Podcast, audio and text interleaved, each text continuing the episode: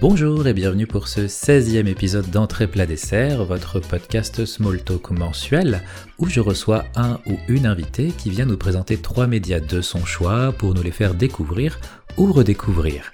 Et aujourd'hui, je reçois le colporteur de l'internat de psychiatrie, membre du SUM qui gère le même crédit et professeur émérite en même de chat, psychologiste. Bonjour. Bonjour à tous. Est-ce que tu souhaites dire quelque chose pour te présenter avant que nous ne démarrions Eh ben, je trouve que ma présentation était euh, très très très très bien vue. Euh, ça, montre bien euh, l'activité que je peux avoir sur Twitter, c'est-à-dire les chats, la psychiatrie et puis éventuellement les mêmes au sens beaucoup plus large. C'est mes centres d'intérêt principaux, mais qui reviendront pas dans ce, ce dont on va parler aujourd'hui. Et non. Et sinon, dans la vie euh, plus euh, personnelle, j'ai aussi une vie en dehors de l'internet où euh, je suis interne en psychiatrie et je m'appelle Thibaut. Enchanté Thibaut, bienvenue. ah, bien du coup, on va démarrer avec le menu que tu nous as préparé pour aujourd'hui et un menu assez éclectique.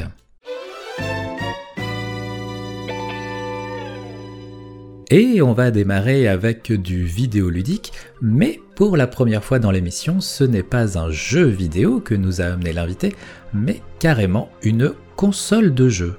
Et oui, j'ai décidé d'amener euh, une console de jeu qui est euh, trop méconnue en nos contrées, qui est hyper, euh, qui a été en tous les cas hyper populaire au Japon, mais qui a eu en fait assez peu d'heures de gloire en Europe, un petit peu plus en Amérique du Nord, mais vraiment la majeure partie des, des sorties et des ventes s'est faite au Japon et nous c'est resté très euh, très euh, dans un cercle assez fermé de, gens qui, euh, qui s'intéressaient de près aux jeux vidéo, surtout à l'époque où il n'y avait pas internet. En plus. parce que c'est une console qui donc remonte à la fin des années, oh, à la fin des années 80. Ouais, tout à fait. Même début 90, et c'était au Japon encore. bah, fin... De mémoire. Ouais, en fait, ça, bah, déjà, je, te laisse nous dire de, quoi il est question quand même. Eh ben, on va parler aujourd'hui euh, de la PC Engine. Euh, et je souhaitais parler surtout euh, de. on va pas évoquer les 150 consoles différentes qui sont sorties par le, producteur NEC à l'époque, mmh. mais surtout les, premières moutures qui s'appelaient les Core Graphics et qui, grosso modo, sont sorties dans les périodes d'activité de la NES et de la Master System. C'est ça qui est, assez impressionnant, c'est que c'est une console. Euh, on expliquera après pourquoi justement c'était une prouesse technique pour l'époque, mais donc euh, une sortie, une console qui est sortie au Japon en 87, qui est arrivée chez nous en 90, ça c'est une autre histoire. Mais euh, donc oui, on est à une époque de la, NES ou la, Famicom et de la Master System. Et pourtant, la PC Engine apportait des trucs en plus. Euh, bah oui, oui, clairement, c'était euh, en fait euh, quasiment les prémices de la Super Nintendo, de la Mega Drive, quoi. Enfin, et même au niveau hardware, finalement, c'était un, processeur qui était plus proche de la, de la génération Super Nintendo ou Mega Drive que de la NES et de la Master System. Et, et bah, en fait, du coup, pour la petite histoire, peut-être si on peut, si je peux prendre deux minutes pour raconter ma vie. Mais tu es là pour ça. Et, et, voir comment j'ai rencontré cette console. Euh, j'habitais dans la banlieue parisienne et je m'intéressais déjà au rétro gaming fin des années, euh, enfin, au début des années 2000 plutôt. Et euh, du coup, à Paris, il y a une rue qui est vers le boulevard Voltaire que mon père appelait la rue des jeux vidéo parce qu'il n'y a que des magasins de jeux vidéo là-bas. Oui. Et quand tu entres dans ces boutiques, bah, tu as tous les classiques des, des, jeux européens qui sortent. Et dans le fond des boutiques, tu as plein de trucs marqués en japonais où, du coup, fatalement, quand j'avais 13 ans, j'y comprenais rien et avec des consoles qui me semblaient euh, hyper, euh, hyper étranges. Euh, et dont, dont, la NEC, mais aussi tout ce qui était de l'ordre de la Neo Geo, de la Jaguar, des choses comme ça, qui, ont, qui, ont, eu un succès plutôt d'estime en Europe. Oui. Et donc j'étais sur pas mal de forums de jeux vidéo, euh, à l'époque parce que j'en achetais, j'en échangeais, etc. Et euh, c'était encore l'époque où tu pouvais aller chez les gens, c'était pas trop creepy de te faire inviter pour jouer et puis euh, pendant que tu achetais ton jeu, bah, tu passais deux heures chez la personne à essayer une console au hasard. Et donc, il y a une fois un mec chez qui j'achetais des jeux qui me dit Ah bah tiens, si tu veux, je viens de m'acheter un jeu sur la PC Engine, on peut tester ensemble que tu vois à quoi ça, à quoi ça correspond. il m'explique vite fait que c'est sorti en même temps que la NES et la Master System, enfin que c'est de la même génération quoi. Mhm. Il met le jeu et je lui dis mais attends c'est impossible que ce soit sorti en même temps, c'est beaucoup trop beau, c'est beaucoup trop stylé. Et, euh, et euh, de fil en aiguille, bah, je me suis mis à m'intéresser à cette console et euh, c'est devenu ma console chouchou. Mais du coup, tu me disais, tu, tu, avais à, peu près 13 ans quand tu as acquis la PC Engine, enfin une, équivalent de la PC Engine je pense dans ces eaux-là, c'était vers les années 2000, donc c'était déjà du rétro à l'époque, mais c'était du rétro qui était euh, abordable euh, à ce moment-là, quoi. ah oui, parce que je me disais comme justement c'est une console qui est encore qui a, été extrêmement difficile à trouver en, Europe et donc euh, en France. J'aurais pensé que en termes de rétro gaming, on aurait été sur des, des tranches de prix vraiment pas du tout dans l'abordable, au contraire. Bah, en fait, euh, le rétro gaming, que ce soit pour cette console ou pour toutes les consoles, ça a flambé là dans les dix dernières années. Mais euh, moi, j'ai le souvenir, même pour des consoles beaucoup plus classiques, de euh, à la sortie de la GameCube, les jeux de Nintendo 64 valaient vraiment une misère, quoi. Et alors que maintenant, enfin, il y en a certains, ça, ils ont pris dix fois la, cote où je, les aurais payés en magasin à l'époque. Donc, donc oui, oui, c'était encore abordable. Et il y avait aussi cette espèce de de c'était challengeant quoi vu que c'est que des jeux japonais de se dire bon bah faut que je m'informe sur ce jeu savoir si je vais y comprendre quelque chose si déjà je vais réussir à sortir du menu pour lancer le jeu. Mais euh, voilà il y avait ce côté là aussi qui était euh, très sympa. Et comme tu le disais pour une console considérée par rapport à sa période de sortie euh, comme de la génération de la, NES et de la Master System elle était bluffante sur le plan graphique ah oui, oui c'est incroyable le nombre de sprites à l'écran qui peuvent être euh, mis, alors que moi, ma NES, euh, à côté, elle clignotait, elle soufflait tout ce qu'elle pouvait pour afficher quatre trucs qui bougent en même temps. Là, c'était impressionnant.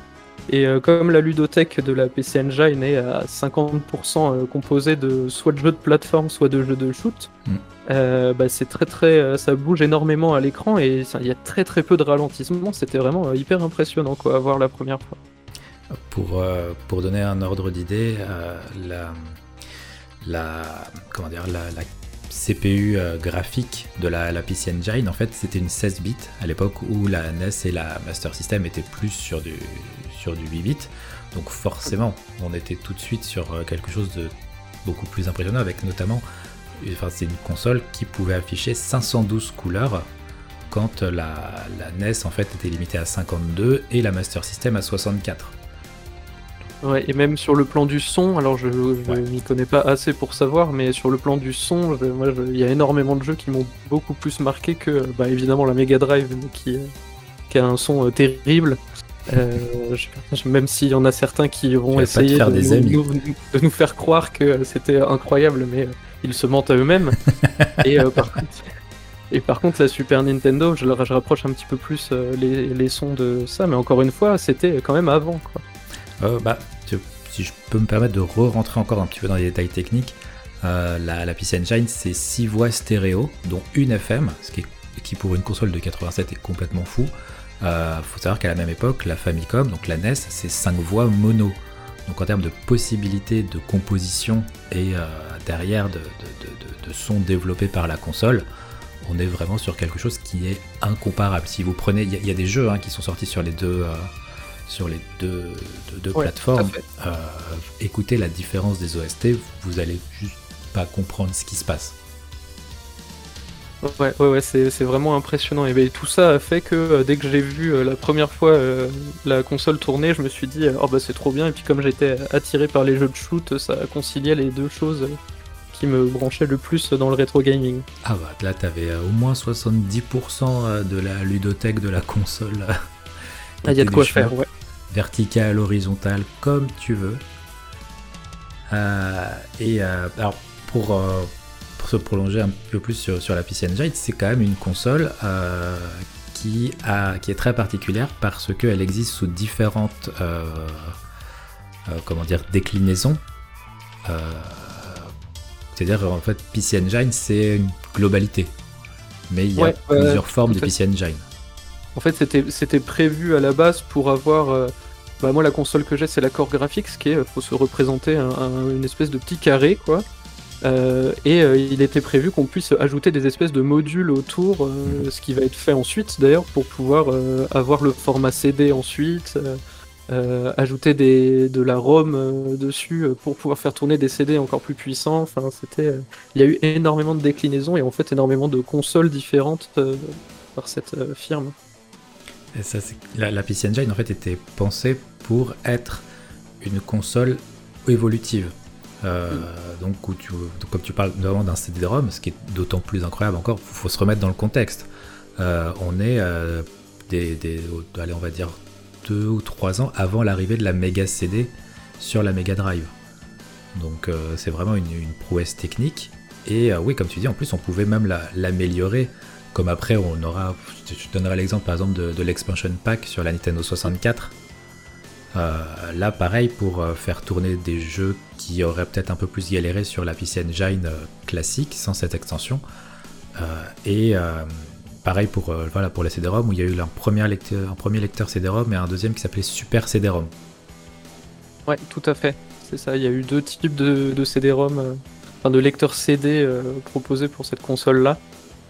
Euh, et euh, d'ailleurs, bah, en fait, le, on n'a pas parlé du format de base des jeux euh, de, la, console, mais le format de base est celui que moi je, collectionne parce que voilà, la vraie raison que je m'avoue pas, c'est que comme je suis hyper obsessionnel, les CD, j'ai pas envie de les garder parce que ça s'abîme très vite.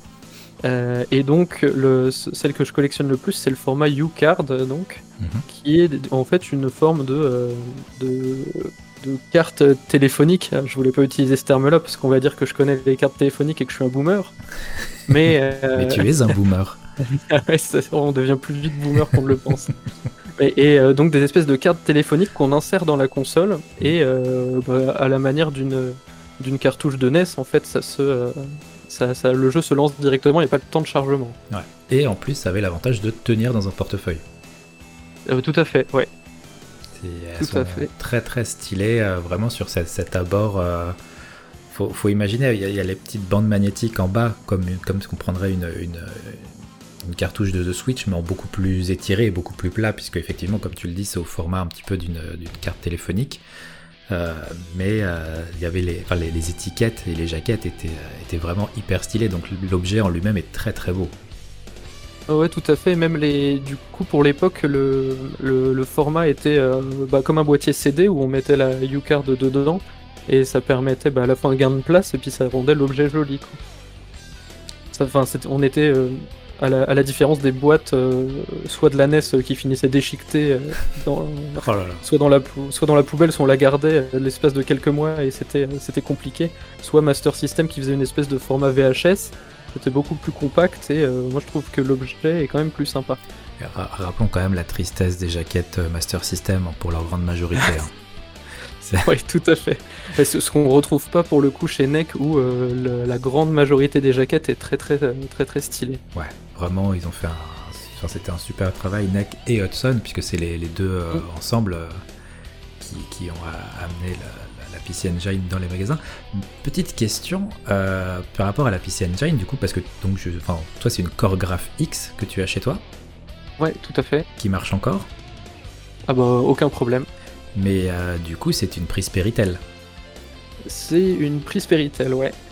Et tu as encore une télé avec une prise Péritel? Exactement. Et après, tu veux nous dire que t'es pas un boomer? Je bah, n'ai pas encore sauté le pas d'une Trinitron, là, les, espèces de, grosses télé cathodiques qui ont des super couleurs. Mais j'ai une ancienne télé où tu as, euh, où as effectivement encore des, des prises Péritel.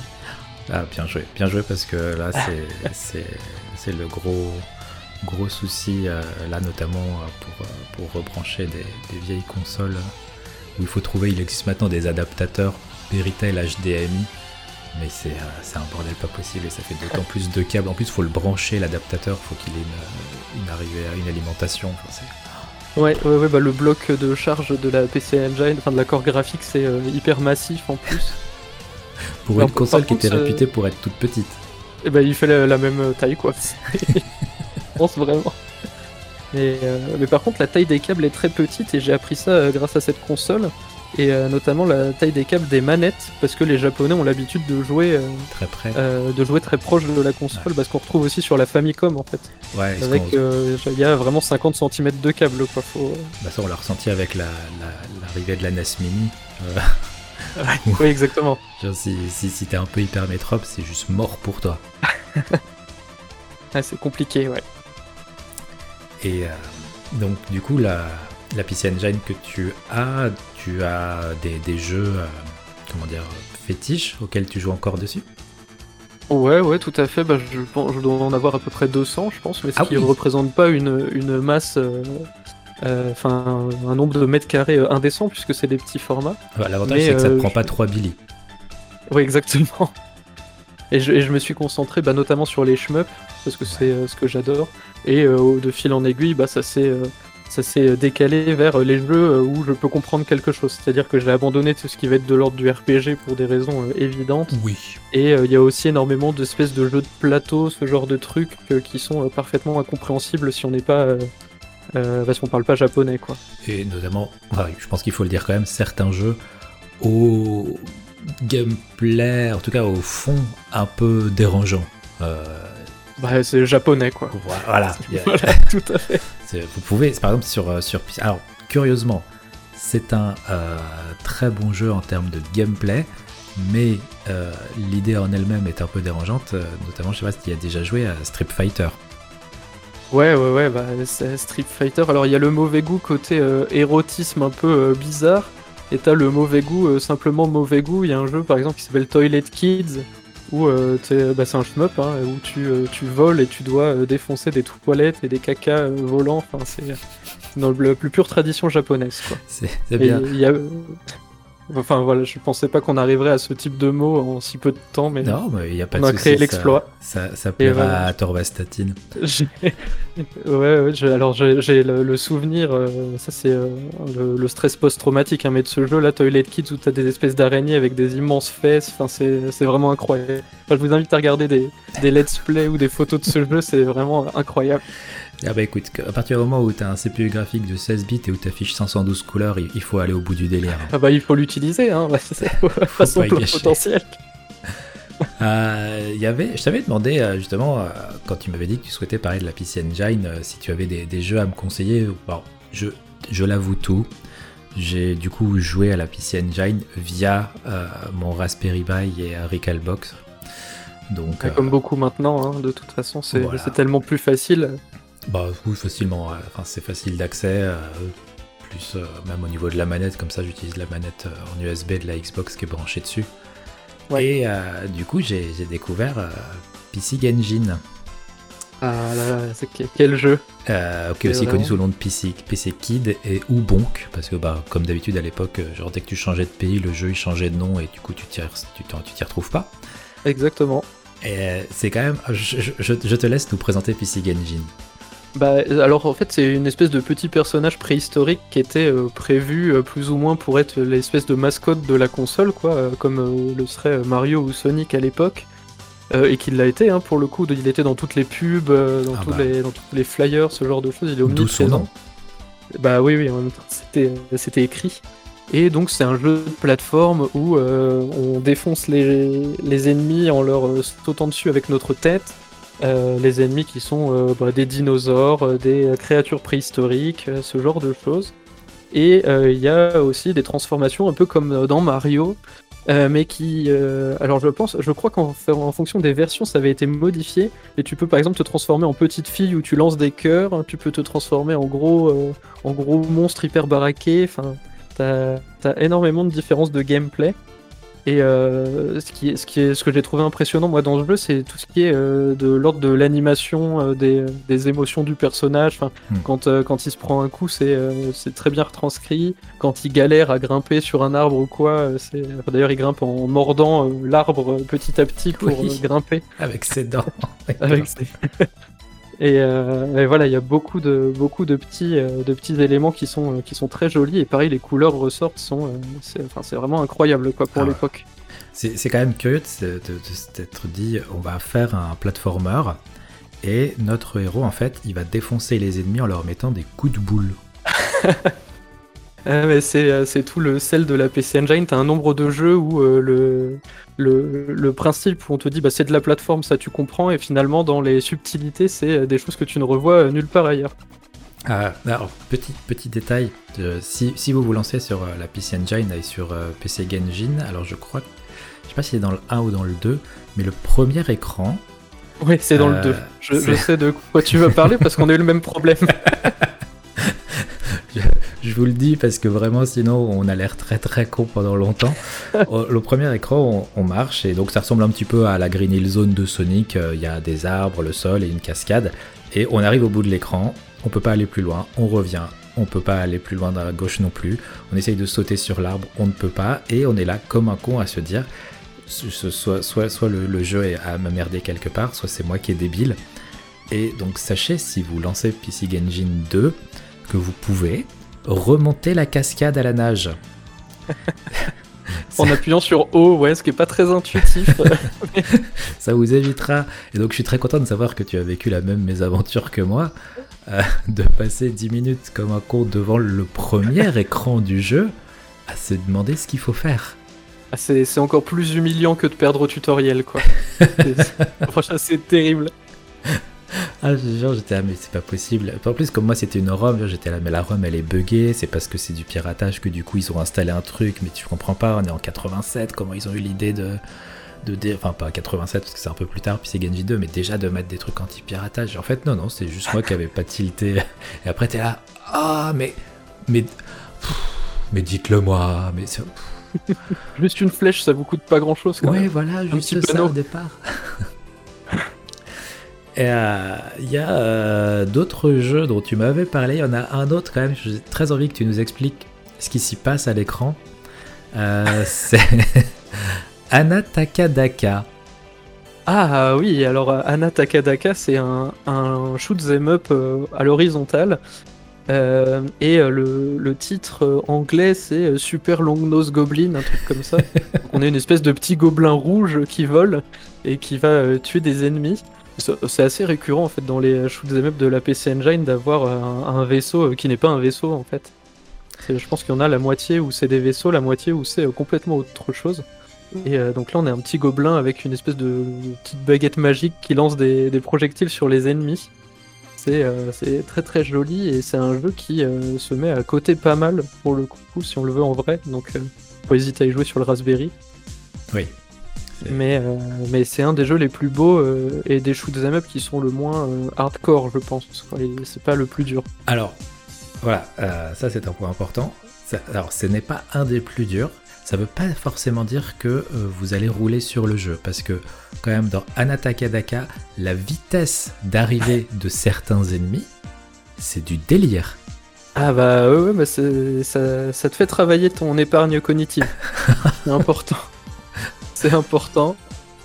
C'est ça ou les Sudoku, donc autant euh, se mettre à Anatakadaka. Ah oui, non, ça, ça, oblige à avoir une, comment dire, une réponse euh, neuromusculaire très très rapide. Parce que là, pour le coup, moi, ce qui m'a vraiment, où je me suis fait défoncer dans ce jeu, c'est pas tant les, les, les, munitions, les, boulettes L, comme on pourrait dire, c'est vraiment la vitesse avec laquelle certains ennemis débarquent en mode wow Ah oui, oui, euh, ça, ça fuse.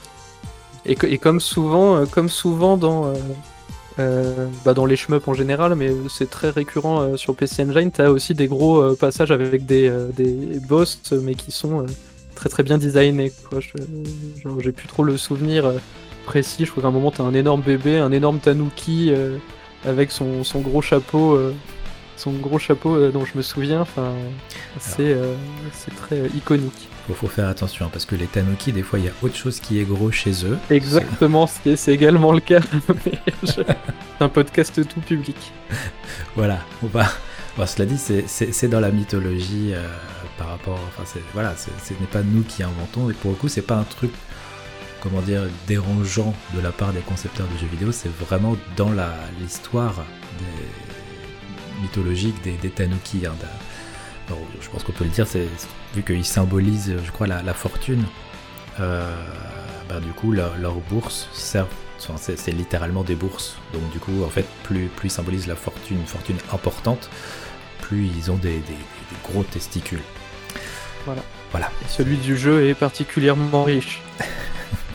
Comme quoi, hein, pas besoin d'être un ami de Nicki Minaj et de vous faire vacciner pour avoir des testicules de Tanuki. Euh, par rapport à la PC Engine, euh, récemment, il y a eu euh, une, ressortie, pareil, sur le, phénomène des consoles mini. Est-ce que, est que tu t'es penché dessus? Est-ce que tu as pu faire l'acquisition de, la PC Engine mini? Alors bah non, du coup je l'ai pas acheté. Alors j'avais, je l'avais testé, je, je l'ai testé à l'occasion mais euh, je l'avais pas acheté bah, pour la simple et bonne raison que la majeure partie des titres qui m'intéressaient, je les avais en vrai, donc c'était pas, c'était pas, euh, c'était pas essentiel. Mais par contre, je trouve que la, la liste des titres qui étaient mises était euh, plutôt qualitative. Ah, j'ai pas regardé ce qu'il y avait dessus. Bah, t'as des titres historiques, bah t'as le, le, tout premier jeu qui s'appelle The Kung Fu, après, tu as euh, bah, ceux dont on parlait, PC Genshin, et tu as aussi des, euh, des jeux qui sont euh, sortis à l'époque sous CD, donc tu as des shmups iconiques, genre Darius, enfin ce genre de choses. Bomberman, qui a été la. Ouais, je crois que tu as le Bomberman 94, qui est celui où tu peux avoir un, un kangourou pour te déplacer. C'est vrai? Ouais, ouais, ouais, tout à fait. Parce que sur PC Engine, t'as Bomberman normal qui est sorti le 93 qui est euh, sensiblement le même, et sur le 94, tu peux euh, être sur le dos d'un kangourou. D'accord, ok. je crois, je me souviens plus si tu commences sur un kangourou ou si, euh, enfin, comme si tu avais une vie en plus, ou si tu le récupères au fur et à mesure. Mais en tout cas, c'est clair que tu peux avoir un kangourou. Très bien. Bon, bah, il va falloir que je me penche là-dessus. J'en suis encore à, galérer comme un fou sur, sur Super Star Soldier. Ah ouais, c'est pas le plus facile par contre celui-ci. Euh. Non, non, non. Et pourtant, pourtant j'ai eu mon époque tout où euh, mon cerveau était plus ou moins formaté hein, au, scrolling vertical et au, bullet hell un petit peu, euh, un petit peu psychédélique. Mais non, le, même le niveau de difficulté est assez, assez impressionnant. Pas, pas pour tous, hein, parce que je veux pas non plus faire peur aux auditeurs et auditrices qui voudraient se lancer sur la ludothèque de la PC Engine. Ça reste quand même des jeux qui sur lesquels il y, a du choix pour avoir des jeux qui, qui sont abordables. Hein. Ouais, ouais, ouais, tout à fait. Et tu en as beaucoup où tu peux. Euh, il, te, il te donne le choix de relancer le jeu euh, là où tu en étais sans euh, te faire complètement défoncer. Pas comme dans Gradius où si tu perds une vie, tu perds tous tes bonus et puis tu t'en sors jamais. Quoi. Tu peux. Il y a quand même beaucoup de shoot them up où tu peux reprendre bah, au niveau où tu viens de perdre, mais et t'en sortir. Ça c'est plutôt une bonne nouvelle. Ça, permet d'aborder les jeux avec euh, un petit peu moins de, décharge de cortisol. Euh. Tout à fait. Et c'est pour ça que dans ma liste, je t'avais parlé aussi de Koryun. C'est le premier jeu que j'avais vu. Qui est un, shoot 'em up ultra kawaii où tu, où tu, contrôles une espèce de petit dragon vert euh, qui doit récupérer des, fruits pour avoir des points, etc. Et qui, qui doit détruire des animaux tout mignons. Et euh, bah, ça, ça fait partie des shoot'em up qui sont très beaux, qui sont pas très durs, mais qui sont euh, sympas à jouer. Quoi. Bah, Il n'y a pas que des trucs euh, violents. Dans, le, dans ceux que j'ai essayé par rapport à la liste que tu m'avais donnée, c'est c'est vraiment un des premiers où, sur le, côté graphique, j'étais j'étais plus vraiment en train de me dire bah, c'est une console de l'époque Super Nintendo Mega Drive que de l'époque Nintendo Master System. Ah oui, ce jeu il est impressionnant. C'est graphiquement avec le nombre de sprites qui, qui bougent en même temps, c'est impressionnant. Et même, là pour le coup, là, tous les jeux dont on a parlé, c'est quasiment que des jeux en format euh, U-Card. Ouais. Euh, mais après, donc il y aura, comme tu l'as dit, l'extension euh, CD-ROM qui a amené un petit peu les FMV en avance, quand même, certains, ouais.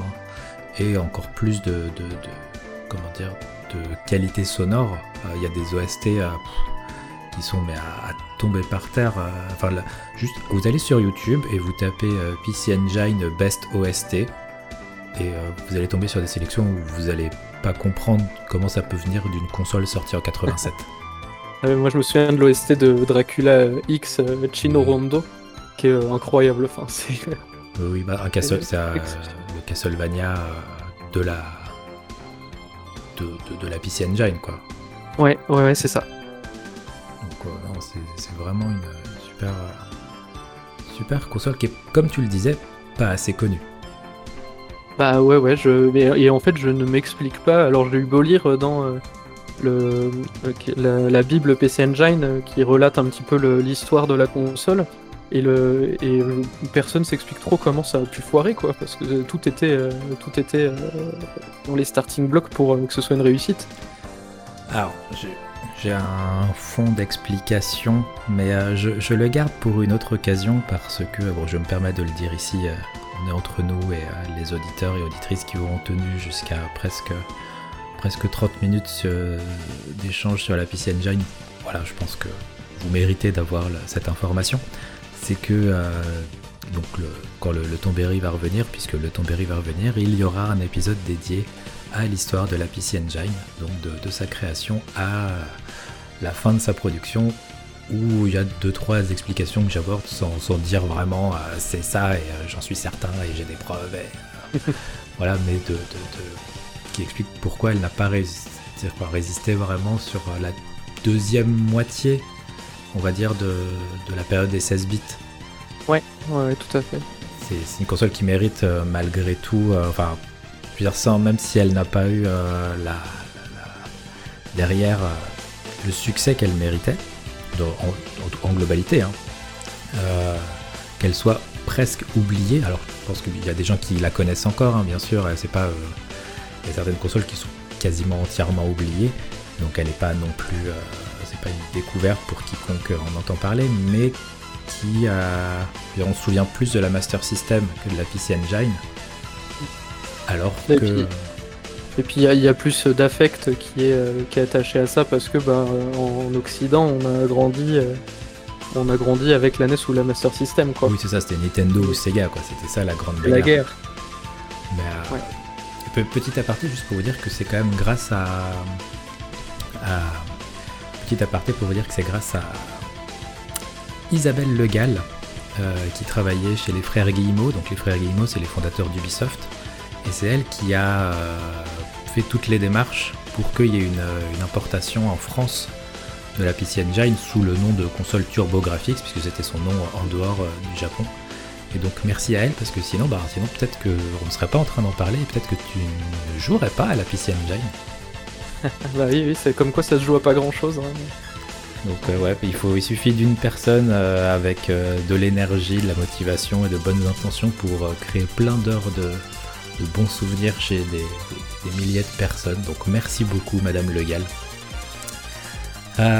Est-ce qu'il y a quelque chose d'autre que tu souhaitais ajouter vis-à-vis de la, la PC Engine bah, deux, mots euh, simplement sur pourquoi j'ai choisi ça. Bah, déjà parce que c'était euh, la console qui m'a qui m'a le plus intéressé euh, en, général et qui m'intéresse toujours.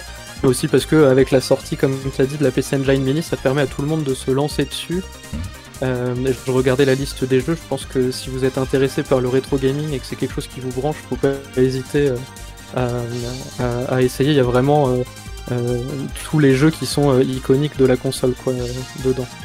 Euh, et euh, alors un dernier truc, on a beaucoup de parlé de, jeux de plateforme et de jeux de shoot, mhm. mais euh, il y, a eu énormément aussi de, enfin il a eu son lot de jeux de sport, et il y en a un tout particulièrement auquel j'ai pas mal joué qui s'appelle Final Match Tennis, qui est hyper connu en fait sur cette console. et bah, qui est un, jeu de tennis de l'époque où tu vois le, terrain de, dedans dessus, hein, évidemment. Mais et quand je l'ai acheté, la personne m'a dit Franchement, ce jeu c'est incroyable. On était au moment où la Xbox 360 sortait. Il me dit c'est incroyable, j'ai jamais eu de, sensation aussi euh, de, maîtriser la balle aussi bien que sur ce jeu. Et je lui dis mais attends, on est sur une console avec une manette où il y a deux boutons. c'est comment c'est possible Et en fait, franchement, sur ce jeu, tu peux tout faire, c'est incroyable. Tu peux lober, tu peux faire des, tu peux couper, tu peux faire des effets et tu le, tu maîtrises à la perfection. Je, ne sais pas, je sais pas pourquoi c'est comme ça, mais c'est euh, avec deux la boutons. Prise en main, euh, la prise en main, elle est incroyable. Ouais, ouais, ouais.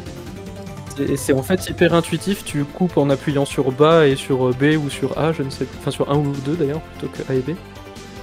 Tu lobes en appuyant sur O et une direction avec le bouton 1 ou le bouton 2. Enfin, c'est bluffant la prise en main. Donc si jamais vous essayez les jeux, euh, donnez une chance euh, aux jeux de sport, euh, notamment Final Match Tennis qui est, impressionnant. Très bien, bah plus je crois que je l'ai même pas encore testé celui-là. Il est sur la liste, hein. ils sont tous, les, 10 que tu m'as donné, parce que tu m'en as donné 10 quand même. je les ai tous installés sur, sur la Raspberry. Mais j'ai pas encore tout testé. Il y a Soldier Blade, dont on n'a pas parlé encore. Ouais, qui est un autre shoot aussi qui est très très bien, qui est pas évident pour le coup. Qui est en scrolling vertical plutôt. Ouais. Il y a dans plateforme, mais en même temps, comment dire, un peu action, il y a Ninja Spirit. Ouais, qui est euh, en fait euh, un peu comme Ninja Gaiden pour ceux qu'on connu, donc qui est un enfer. Mais euh, qui est du coup très intéressant et pareil sur le plan de l'animation et des graphismes, c'est juste incroyable. Et le dernier dont tu m'as parlé que nous n'avons pas encore évoqué, alors on dirait pas avec son nom, parce que alors bon courage parce que dans le genre non générique, je pense qu'on peut pas faire pire. C'est Download ah oui, c'est Download, oui, qui est aussi un, un shoot them up euh, horizontal où on contrôle quelqu'un qui est sur une espèce de moto qui vole. Euh, et euh, pareil, alors celui-ci est pas très dur, mais il est, il est très très joli et très sympa. Bon, bah, je pense que là déjà vous avez de quoi faire, que ce soit sur votre PC ou sur votre Raspberry Pi de manière peu légale, mais on vous balancera pas, ou sur la PC Engine Mini qui euh, faut voir les, les, tranches de prix, j'ai pas, j'ai pas, j'ai pas fait attention à ça. Elle, est aux alentours de 100 euros. D'accord, ok, comme Fabrice. Euh, Exactement. Mais tu as, alors là je suis dessus, tu as une trentaine de jeux. Ok. Ce qui est pas, euh, pas ridicule, et tu as des jeux où tu peux jouer à plusieurs aussi. Ah, ça c'est effectivement. Notamment le Bomberman 94.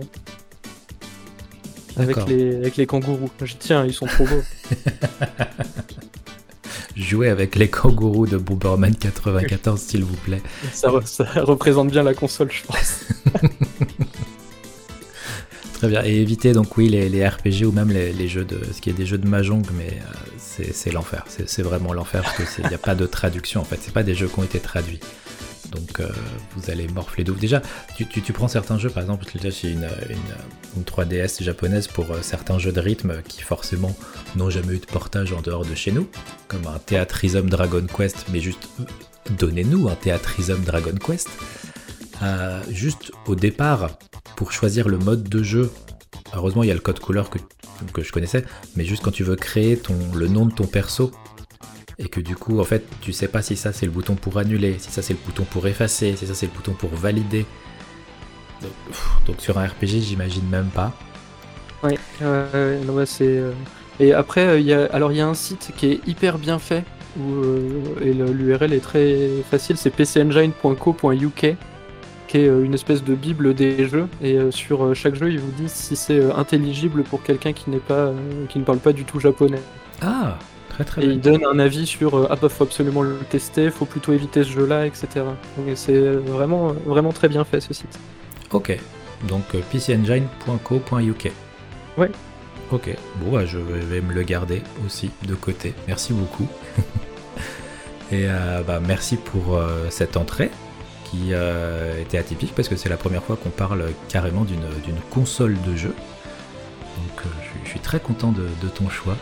Même si je suis toujours content des choix. Hein, mais, euh, Voilà, t'étais encore plus content, je comprends. Voilà, voilà. Ça m'a fait d'autant plus plaisir que voilà, ça, me fait aussi plaisir qu'on fasse découvrir la PC Engine euh, qui, mérite euh, d'avoir encore des, moments de gloire dans, les salons et ou sur les, sur les ordinateurs en, émulation. Ah, c'est clair. et bien sur ce, nous allons enchaîner avec ton plat. Donc à tout de suite.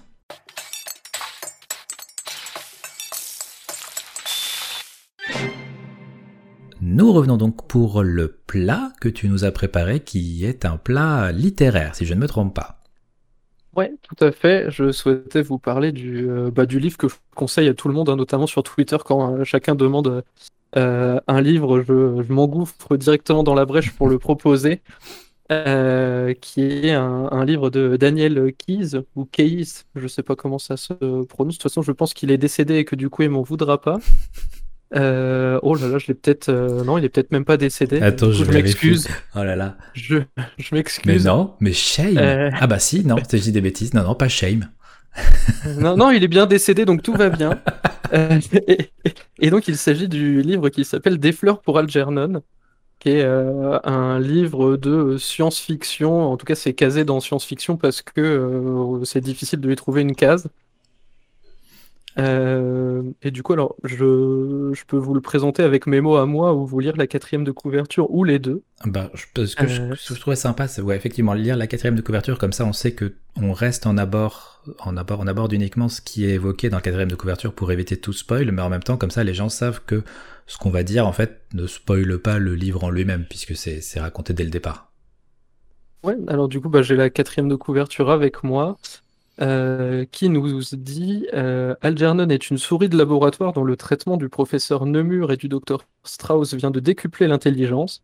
Enhardis par cette réussite, les deux savants tentent alors, avec l'assistance de la psychologue Alice Kinyan, d'appliquer leur découverte à Charlie Gordon, un simple d'esprit employé dans une boulangerie. Euh, c'est bientôt l'extraordinaire éveil de l'intelligence pour ce jeune homme. Il découvre un monde dont il avait toujours été exclu, et l'amour qui naît entre Alice et lui achève de le métamorphoser. Mais un jour, les facultés supérieures d'Algernon déclinent. Commence alors pour Charlie le drame atroce d'un homme qui, en pleine conscience, se sent retourné à l'état de bête. Euh, donc bon, cette quatrième de couverture a des mots assez euh, stigmatisants. Ouais, quand même. Mais, euh, mais en gros, l'idée est donc celle d'un, bah, d'une personne, donc Charlie Gordon, qui est employé d'une boulangerie, qui est déficient intellectuel et qui va se voir proposer une, une, une opération neurochirurgicale de pointe euh, pour le faire devenir intelligent. Et en gros, c'est ça le postulat de base du livre qui a été rédigé euh, il y a quand même un, petit moment, euh, j'allais dire il y a 40 ans, mais 1966, c'était carrément pas il y a 40 ans, c'était il y a 55 ans, quoi. et qui a gagné le prix Nebula. Le prix Nebula, il rend. Il. il comment il. c'est pour toute la littérature qui va être science-fiction et fantasy, si je me trompe pas. Mmh, oui, et euh, de mémoire, euh, ce, ce livre-là donc est euh, le prix Nebula de 66, juste après Dune de Frank Herbert qui sort au ciné. Donc c'est comme quoi tout est lié. Mais et voilà et, donc d'ailleurs si vous aimez la science-fiction, vous prenez la page Wikipédia prix Nebula et puis vous lisez les trucs qui sont qui sont récompensés.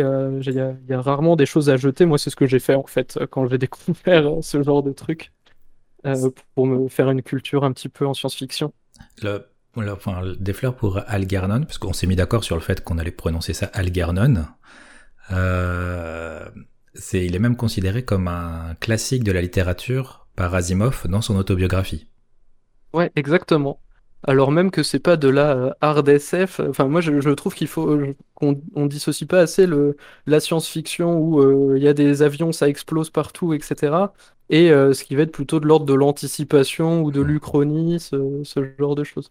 Tout est regroupé sous science-fiction, et euh, là on est plutôt dans une espèce de, de, futur dystopique ou euh, d'anticipation, quoique dans la science-fiction, on n'est pas, on n'est pas dans des vaisseaux spatiaux, etc. Non. E, est-ce que, tu te souviens de comment tu, tu es tombé, comment, comment, comment tu as récupéré des fleurs pour Algernon entre tes mains? Alors c'est très simple, c'est une histoire de brocante. Euh, et en fait, je rapproche un peu ça de euh, quand, euh, quand j'allais chercher des jeux vidéo, vu qu'on parlait de la PC Engine avant. Mhm. et ben quand j'allais en brocante, comme fut à un moment où on trouvait plus beaucoup de jeux vidéo, je disais bon bah je vais pas retourner bredouille. Et à chaque fois, j'achetais des bouquins de science-fiction, tous les bouquins dont la tranche était violette quoi globalement. Parce que les éditions Folio, les éditions J'ai lu, enfin tout ce qui avait trait à la science-fiction était, euh, était violet ou bleu, euh, bleu-violet, quoi. Et euh, donc, bah, pour 50 centimes, tu avais un nombre de bouquins qui était hyper impressionnant. Et j'avais pris celui-ci au hasard.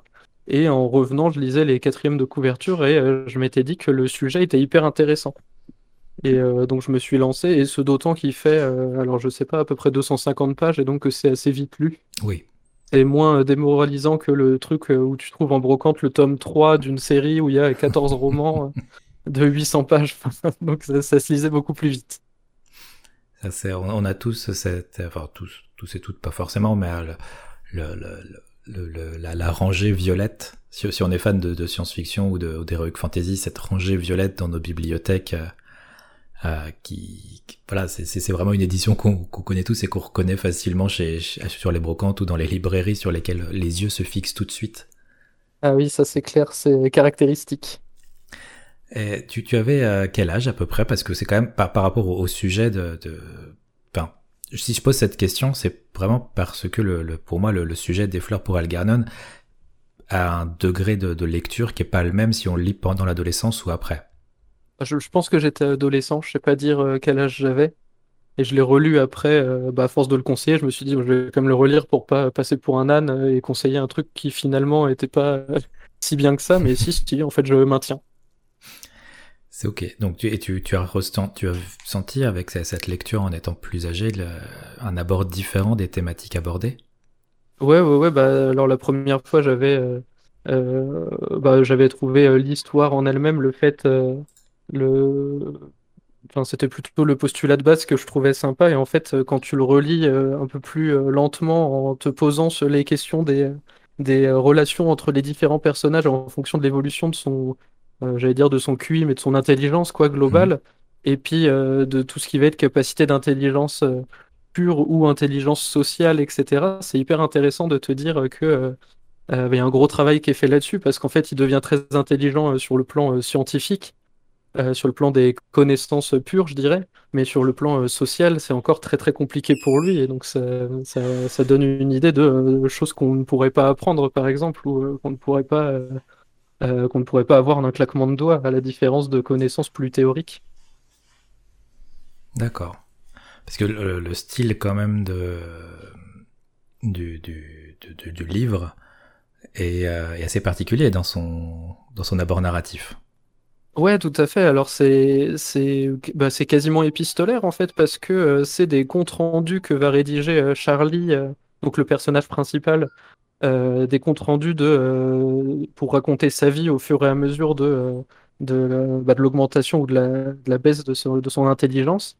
Et d'ailleurs, du coup, ça me rappelle les, commentaires sur Amazon. Je crois que c'est sur Amazon, vous pouvez aller voir. Il y a plusieurs commentaires qui vont vous dire bah, c'est un scandale, ce livre est très mal écrit, il y a des fautes d'orthographe partout.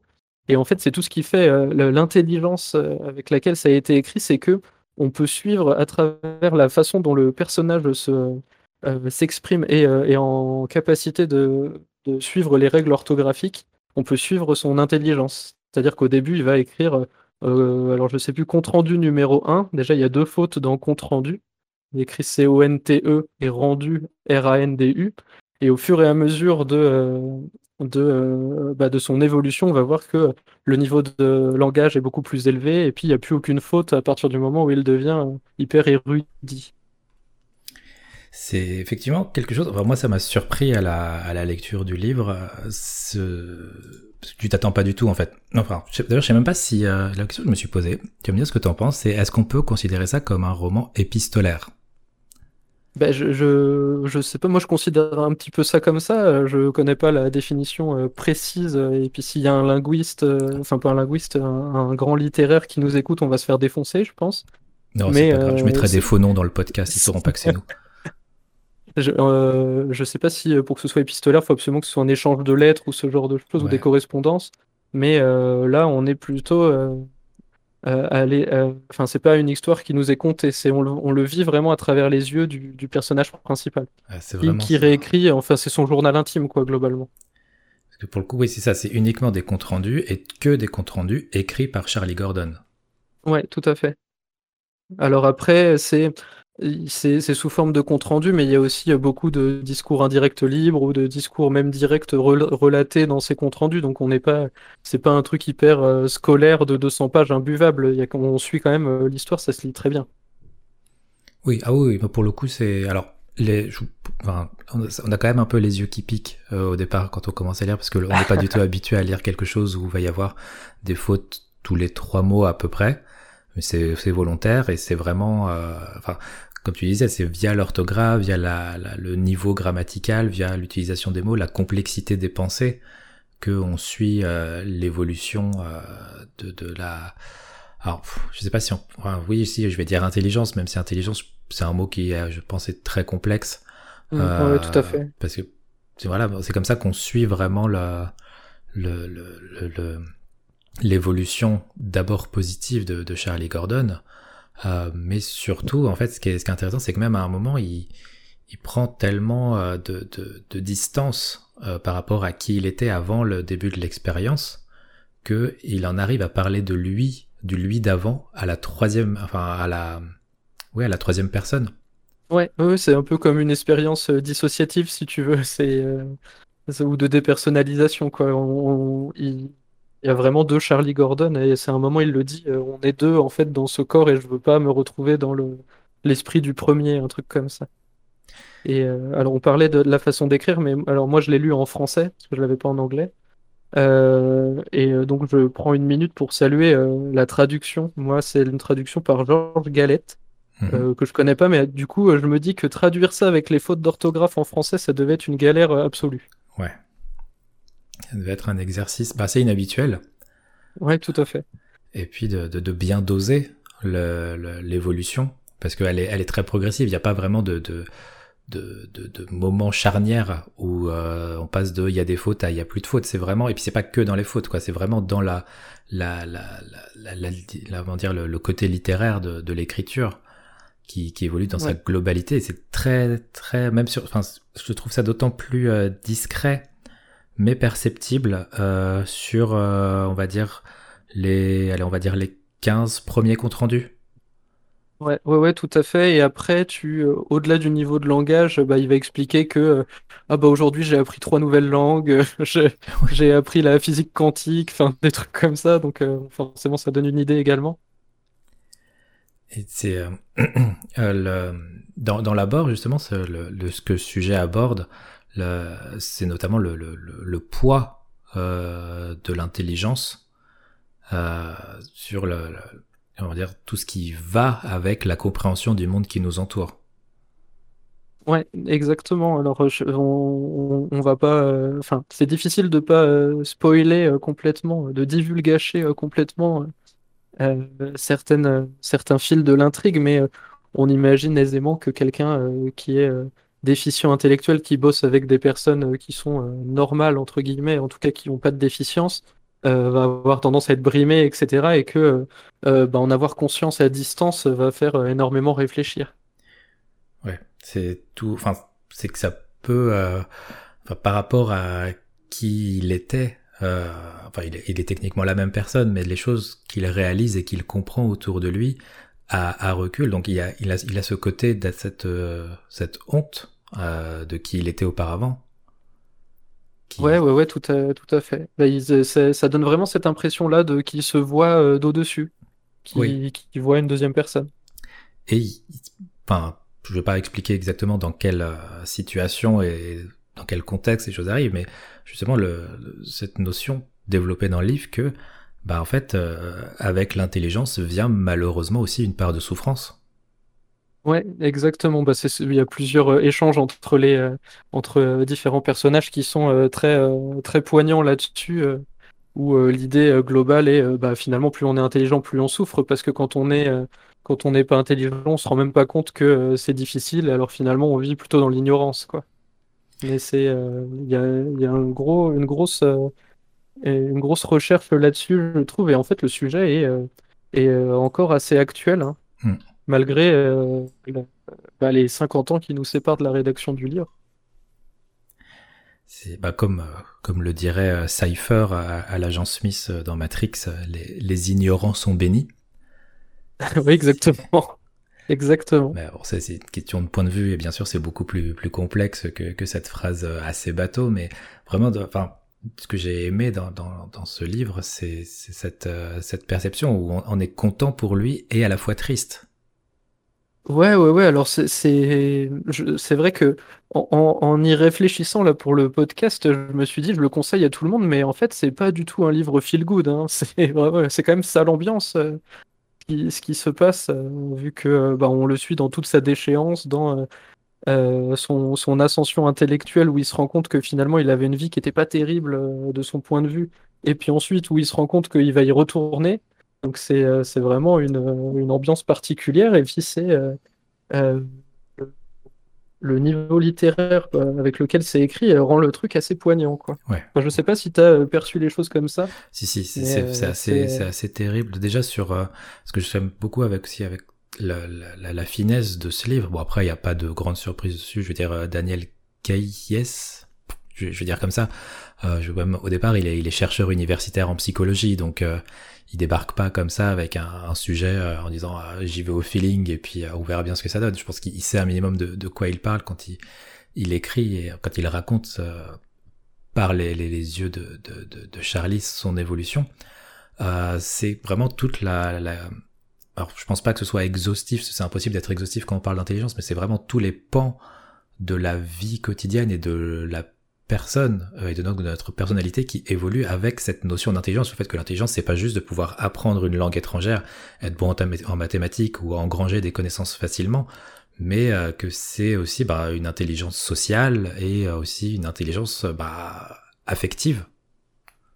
Ouais, ouais, bah, tout à fait. Bah, on le voit dans toutes les difficultés interpersonnelles qu'il peut avoir quoi, dans, dans les, différents comptes rendus au milieu, à la fin du livre. Quoi. C'est, alors la, la, fin du livre est déchirante. Mais enfin, c'est, j'ai, pas, ça, ça, peut paraître bateau de dire un mot comme ça, mais c'est, c'est vraiment le premier mot qui me vient. Cette, euh, bah, c'est dans la quatrième de couverture, c'est pas du spoil, hein, euh, que malheureusement l'expérience a une fin, euh, il y a une régression euh, de, de, de, de, son, de son intellect euh, au bout d'un moment. Mais du coup, cette, cette, ce côté euh, bah justement cette conscience, parce que dans l'autre sens, en fait, il réalise pas forcément au fur et à mesure, mais par contre, dans, dans la régression, justement, comme il part avec les capacités de comprendre davantage ce qui se passe, c'est d'autant plus euh, bah, difficile et même terrible. Ouais, ouais, ouais, et puis et le, le souci étant également qu'il s'en rend compte alors même qu'il est au maximum de ses, de ses capacités et qu'il va se dire, bah, puisqu'il euh, y a des travaux en cours, est-ce que je peux pas essayer de les poursuivre? Et euh, ça aussi, c'est une, partie de l'intrigue du roman, c'est euh, bah, finalement, je suis devenu quelqu'un de vraiment euh, intelligent au max, quoi. C'est avec toutes les limites que ça peut avoir cette expression, mais je suis intelligent au max. Il y a quelqu'un qui a réussi à me faire devenir aussi intelligent. Est-ce que moi, je peux pas poursuivre ces travaux pour empêcher la dégradation, quoi? C'est ça. Alors, c'est un, un, parallèle que moi j'ai ressenti en lisant le livre, mais justement sur cette ça m'a fait penser à des, justement à des, des, maladies neurodégénératives euh, comme la maladie d'Alzheimer par exemple ou, d'autres maladies qui entraînent un, un déclin euh, bah, cognitif euh, en l'occurrence pour certaines aussi motrices enfin moteur mais et, oui parfois sans qu'il y ait la, la, nosognosie à, en permanence. Donc parfois il y a une conscience de ce, ce déclin cognitif que, que nous on peut voir parfois chez certains patients à l'hôpital Ouais, ouais, ouais, tout à fait. Et ça rend le truc d'autant plus, euh, d'autant plus terrible à la lecture quand on, quand on connaît ça, quand on le côtoie, parce qu'on se dit, bah, effectivement, en fait, il y a des gens qui souffrent de ce... Alors, c'est pas dans les mêmes conditions, mais qui souffrent de ce type de choses, quoi. C'est vraiment, euh, enfin, ouais, comme tu le disais, c'est effectivement, je pense qu'il faut conseiller ce livre, mais pour être dans des bonnes conditions. Si, quand, quand vous arrivez aux deux tiers du livre, faut être bien. Faut, faut que vous soyez bien. C'est pas éviter le dimanche soir après avant la reprise du boulot, quoi. Ouais, ouais, ouais, je pense qu'il faut. Euh, bah après, de toute façon, c'est aussi, euh, c'est un peu comme souvent en science-fiction, c'est soit on accroche, soit on n'accroche pas du tout euh, au, thème de de l'ouvrage. Donc, on est déjà, faut déjà qu'on sache si c'est quelque chose qui va nous intéresser. Si ça nous intéresse, ça va être hyper prenant. Et bah, avec toutes les, tout le côté pessimiste que ça, que ça, que ça force à avoir, mais euh, si euh, c'est quelque chose qui nous touche pas, euh, ça finalement, ça, on va juste trouver ça bah, c'est passable, quoi.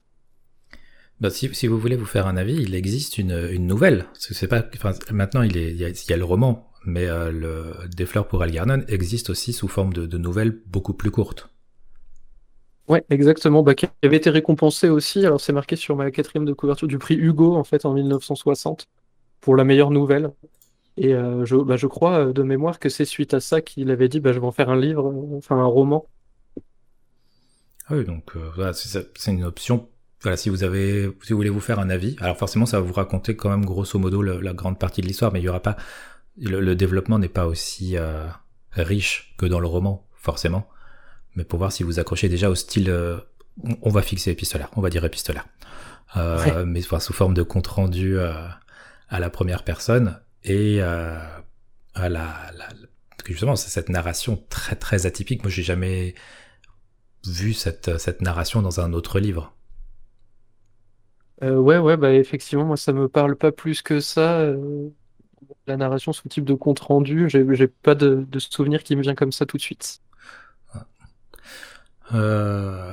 Est-ce qu'il y a quelque chose d'autre que tu souhaiterais ajouter sur Des fleurs pour Algernon ou Daniel Kayes euh, bah, peut-être deux trois trucs euh, un peu annexes et puis quelques fun facts histoire de remonter un peu le moral de tout le monde parce que là c'est quand même une, sale ambiance hein, le livre.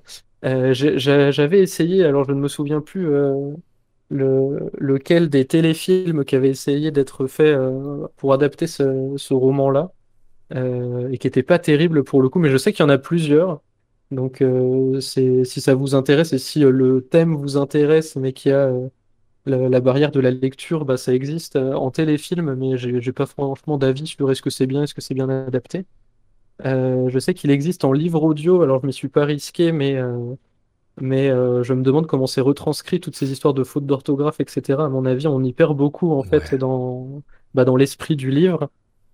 Et, euh, et euh, dernier truc, bah, vous verrez en lisant le livre que euh, après il y a pas mal de références à la pop, à la pop culture, enfin dans la pop culture à ce bouquin. et je me souviens notamment parce qu'on a regardé, re, re, re, regardé Brooklyn Nine-Nine il y a pas longtemps. Et dedans, Jack Peralta, qui est l'officier de police, un des principaux, il a une petite souris qui s'appelle Algernon. Voilà, si jamais vous revisionnez cette série, penserez à ce ah. livre. Je viens de tilter. Bah ouais, tu vois, comme quoi. ok, bon bah très bien. euh, je, pourquoi j'ai pas tilté avant, je sais pas. Euh, bah, dernière, dernière petite fun fact euh, pour, à propos de Daniel Kayes. Euh, avant d'écrire Des fleurs pour Algernon, sachez qu'il a été auteur de scénarios pour des comics Marvel. Voilà, donc euh, c'est quelqu'un. Il n'y a pas de secret. Hein. Il n'y a pas de secret, c'est la lecture des rois. Mais moi, moi, quand je repense à, Des fleurs pour Algernon, je... alors ça fait vraiment référence de gamin de 12 ans et demi, hein, mais moi, ça me, ça me rapproche beaucoup de l'histoire de Spider-Man, où finalement, c'est quelqu'un de lambda qui se fait un peu euh, bully à l'école et euh, qui devient euh, supérieur. Alors bon, lui, c'est plutôt sur la forme physique, et qui se rend compte que finalement, sa vie était, était hyper compliquée, alors qu'en Spider-Man, il est, il est hyper différent. Euh, et il y a des moments où euh, ça, va moins bien, il veut abandonner le, il veut abandonner le truc. Et je trouve qu'on on retrouve un peu ces thèmes-là dans le, les, difficultés relationnelles, etc., qui peuvent y avoir. Euh. Enfin, il y a beaucoup de thèmes qui s'entrecroisent et qui sont encore très actuels quoi, dans ce, dans ce livre-là. Et pour le coup, il a, je trouve qu'il a très bien vieilli, même si c'est un truc de science-fiction des années 60. Moi, ça me fait toujours peur de lire un livre de science-fiction des années 60 parce que je me dis, bon, on va me parler de de trucs où finalement euh, on est dans le futur, dans les années 90 et euh, on découvre, euh, je sais pas, on découvre les voitures Tesla, que sais-je. et, et, et, donc j'ai peur que ça fasse un peu vieillot et qu'il y ait des trucs hyper anachroniques. Mais, mais là, du coup, ce livre, il se lit très bien. Il y a vraiment, c'est, il est hyper actuel, quoi. Ouais, ah oui, ça passe tout seul. Hein. Alors, j'avais pensé quand je l'ai, je l'ai lu à, alors, avec beaucoup moins de finesse. Hein. Et puis en plus, hein, ça part complètement dans un autre sens à côté. Euh, le, The Lawnmower Man, le, le cobaye, euh, le film avec euh, Pierce Brosnan. Qui, ah oui, euh, d'accord, oui, je vois à peu près. Où, bah, oui, bah, c'est moins fin, effectivement. Voilà, mais il le, y, a, y a quand même le, la notion du personnage qui a des, des, des, des difficultés euh, cognitives, intellectuelles, euh, qui sont compensées par une par une technologie euh, avant que euh, ça ne dégénère. Autrement, certes, de manière beaucoup moins fine, beaucoup moins humaine et beaucoup plus je, je, te vomis des effets spéciaux qui ont très mal vieilli. Mais, euh, mais voilà, c'est une des choses à laquelle j'ai pensé en le, en le lisant. Ouais, ouais bah je, je, en fait, l'intégralité des thèmes abordés est hyper actuelle et c'est euh, c'est en fait plus que on parle beaucoup de science-fiction, mais ça n'a pas à, rougir face à de la littérature classique. Quoi. Je pense ah que ça pourrait faire l'objet d'études, ce, ce, livre, ce roman, sans aucun problème. Bah, c'est marrant que tu dis ça parce que justement, le, alors si vous cherchez d'ailleurs le, téléfilm, je vous le dis, il y en a qui sont accessibles directement sur YouTube en entier gratuitement. Et j'ai fait le test. J'ai tapé des fleurs pour Algernon justement pour voir s'il y avait des cinématiques ou s'il y avait des films, des trucs comme ça sur sur Google. Et donc j'ai atterri sur YouTube. Et en fait, tu tombes sur des, des ados de 14-15 ans qui présentent le livre. Donc je pense que ça, c'est peut-être peut-être qu'à dans certains établissements, c'est un livre qui est euh, conseillé euh, par euh, des professeurs de français. Ah oui, bah ça, ça m'étonnerait pas. Hein. Je, pense qu'il y a beaucoup à tirer de ce type de littérature. Moi, quand, moi, quand j'ai fait mes études, on m'a fait lire Fahrenheit 451 et Le meilleur des mondes, et je pense que c'est des choses qui, qui, abordent des sujets qui sont importants de traiter bah, pendant les études. Hein. Et celui-là, encore, enfin, il aborde une multitude de sujets hyper, euh, hyper intéressant à étudier. Et je le trouve beaucoup plus accessible que, que Fahrenheit et euh, le meilleur des mondes. En vrai, c'est clair en plus. En plus. non, c'est vraiment, euh, il, se lit, il, se lit, très très facilement. enfin, voilà, moi qui suis un lecteur assez difficile, pour le coup, là, ça a posé aucun problème. Donc, franchement, n'hésitez pas à foncer. bien, merci beaucoup pour ce plat ce, ce plat littéraire. Euh, et euh, ben on va encore changer de média euh, pour, euh, pour le dessert qui arrive tout de suite. Cook, serve, delicious. Nous revoilà pour le dessert et euh, pour la fin de ce menu, tu viens nous présenter un jeu, on va dire un jeu. Je vais dire un jeu. Voilà, ça, ça me paraît comme ça, je, je risque pas de me planter dans la catégorisation. Comme ça, c'est assez large, on risque pas euh, ouais, de, faire d'erreurs. Oui, j'ai pris le parti de vous présenter un jeu de cartes, du coup, euh, pour la simple et bonne raison que c'est euh, surtout ce type de jeu-là que j'ai pu, que j'ai pu, auquel j'ai pu jouer dans ma vie, et qui est un jeu qui a pris un, petit peu d'ampleur là depuis les dernières années, bah, depuis sa sortie en fait, et qui s'appelle Keyforge réalisé par, euh, en tout cas conceptualisé par Richard Garfield qui a inventé Magic. Rien que ça. Bon, ça pose les bases, quoi. Oui. C'est pas, pas un rigolo. Peut-être que si, hein, mais en tout cas, c'est quelqu'un qui, à mon avis, avait du, du recul quand il s'est lancé dans la création de Keyforge, qui en plus n'est pas du tout un simili Magic. Non, exactement. Alors, c'est ce qui me faisait peur euh, initialement, parce que bon, je me suis dit, euh, déjà Magic, j'ai réussi à arrêter la drogue dure, il va falloir, euh, faut pas replonger. Mais bon, on va pouvoir discuter du système de jeu, etc. Mais tout ce qui est business model et puis façon de jouer est très différente avec ce jeu-là.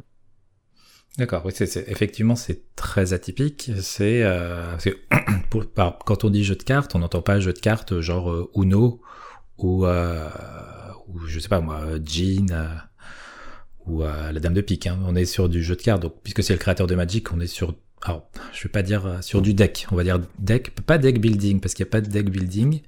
Non, on est sur du jeu de cartes à, jouer, à collectionner, mais où on n'échange pas, quoi. Voilà, et à, maîtriser. Exactement, ouais. Donc comment comment se, se, présente, alors non pas une partie, ça on y viendra après, mais le jeu en lui-même?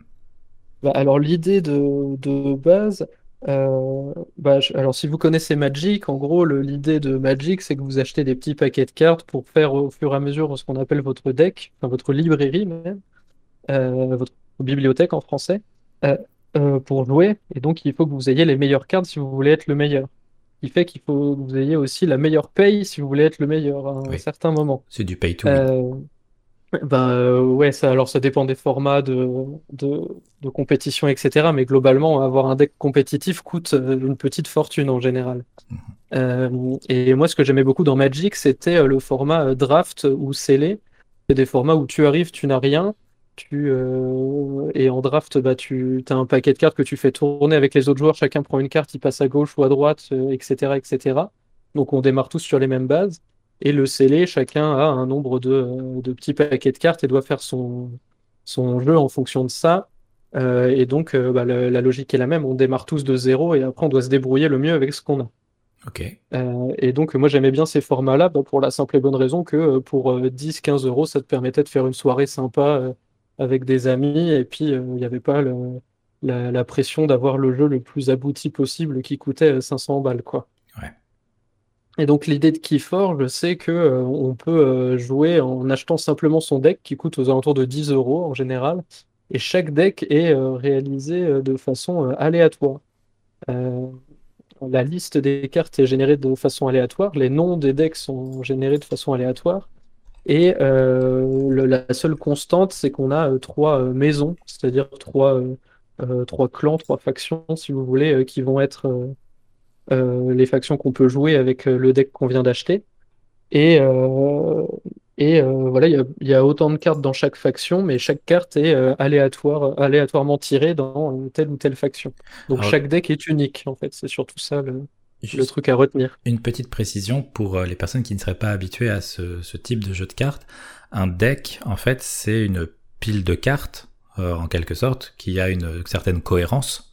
Parce que bah forcément, par exemple, dans Magic, si t'as que des terrains, bah c'est pas un deck. Euh, donc il y a, un fond de cohérence sur les cartes. Il y a des cartes qui sont faites en sorte que tout puisse être joué à l'intérieur euh, et qui va être différent d'une personne à une autre. Exactement, ouais. Euh, et bah, du coup, ce qui fait que là, le fait que ce soit aléatoire, ça va avoir plusieurs, plusieurs intérêts. Bah, le premier intérêt, il est financier, c'est-à-dire qu'on peut parfaitement acheter un deck, euh, donc un paquet de cartes, et puis euh, pouvoir jouer avec des amis.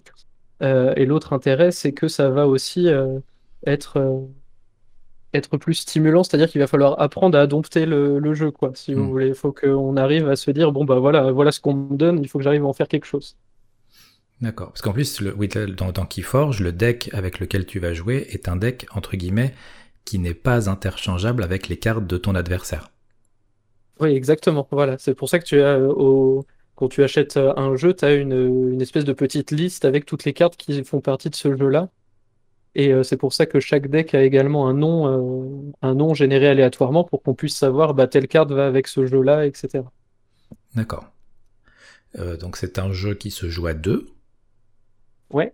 On ne peut pas jouer à plus de deux.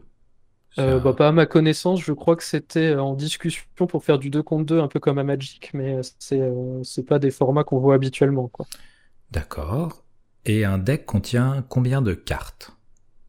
Alors, un deck contient à peu près 40 cartes si on compte la carte de, de base, je crois que c'est 37. Enfin, voilà, c'est plus petit qu'un deck de Magic en général, où il y en a 60. Oui. Euh, et euh, et euh, non, je crois que c'est 37, dont la carte d'identité du deck, et donc il y a 36 cartes, ça fait 12 par 3 factions. alors là, je suis un petit peu commence à être, ça commence à être compliqué. En gros, il y, a, y a 36 cartes pour jouer. Ça peut sembler assez peu, mais en fait, au fur et à mesure du, du, jeu, on va défausser des cartes, et quand on peut plus piocher, on, on remélange sa défausse et on peut rejouer. À l'inverse de Magic, où si on ne peut pas piocher, on a perdu. Ok.